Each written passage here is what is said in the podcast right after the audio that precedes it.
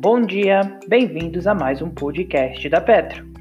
Hoje, dia 24 de 6 de 2020, iniciaremos com o Radar da Petro e as notícias mais relevantes das empresas da Bolsa de Valores brasileira diariamente para você. Interconstrutora divulga resultados do primeiro trimestre de 2020.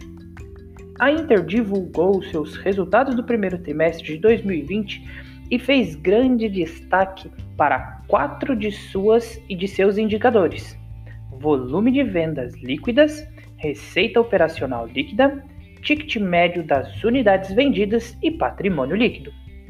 No primeiro trimestre, as vendas líquidas da companhia totalizaram 68,7 milhões de reais, o que representa um aumento de 81% em relação ao primeiro trimestre de 2019 em uma redução de 4% em relação ao, 4, ao quarto trimestre de 2019, que, segundo a Inter, é historicamente um trimestre mais forte do que os demais. Com isso, também foi destacado que a velocidade de vendas no primeiro trimestre de 2020 ficou em 20%, um patamar acima do, VO, do VSO de, do primeiro trimestre de 2019. A ROL da companhia totalizou 61 milhões de reais, um aumento de 53% em relação ao valor registrado no primeiro trimestre de 2019. A Inter afirmou que esse desempenho é reflexo da implementação do seu plano de crescimento. Para isso, a empresa destacou que, apesar de um trimestre com alto índice pluviométrico na zona de Mata Mineira, que impactou a velocidade da execução de obras, ela foi capaz de entregar um conhecimento significativo na comparação no ano contra ano. Em relação ao ticker médio, a companhia saiu de 136 mil no primeiro trimestre de 2019 para 146 mil no primeiro trimestre de 2020, um aumento de 3,1%. Se comparado com o quarto, quarto trimestre de 2019, o aumento foi de 7,6%.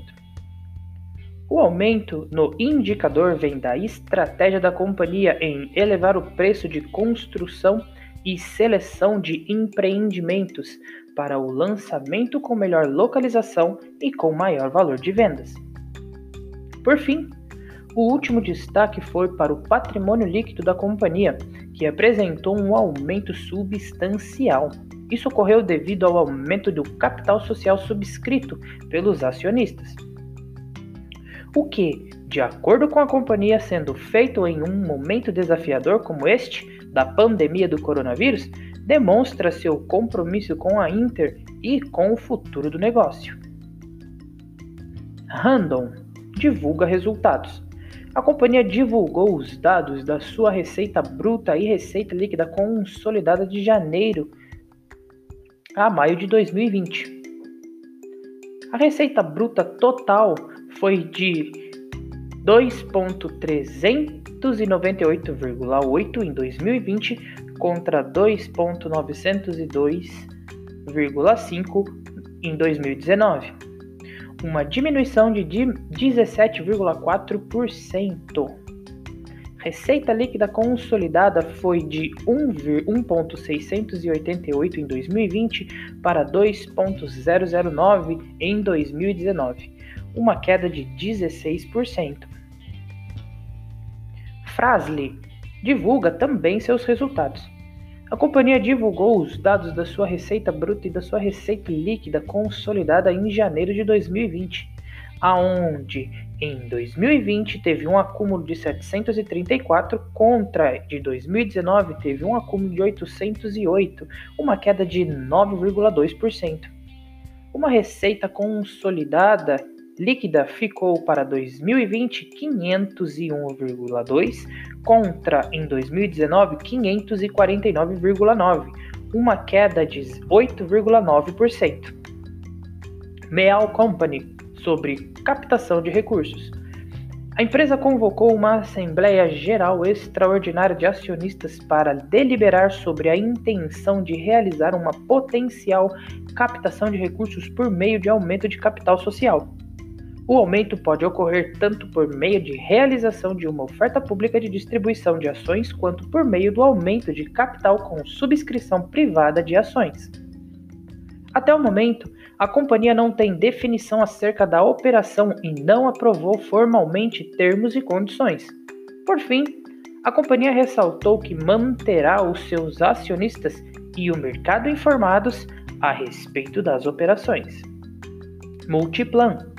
A companhia comunicou que, de acordo com as autoridades locais, estão permitidos em Curitiba as atividades dos shopping centers do meio-dia às 20 horas de segunda a sexta, com suspensão da abertura de lojas e quiosques aos sábados e domingos.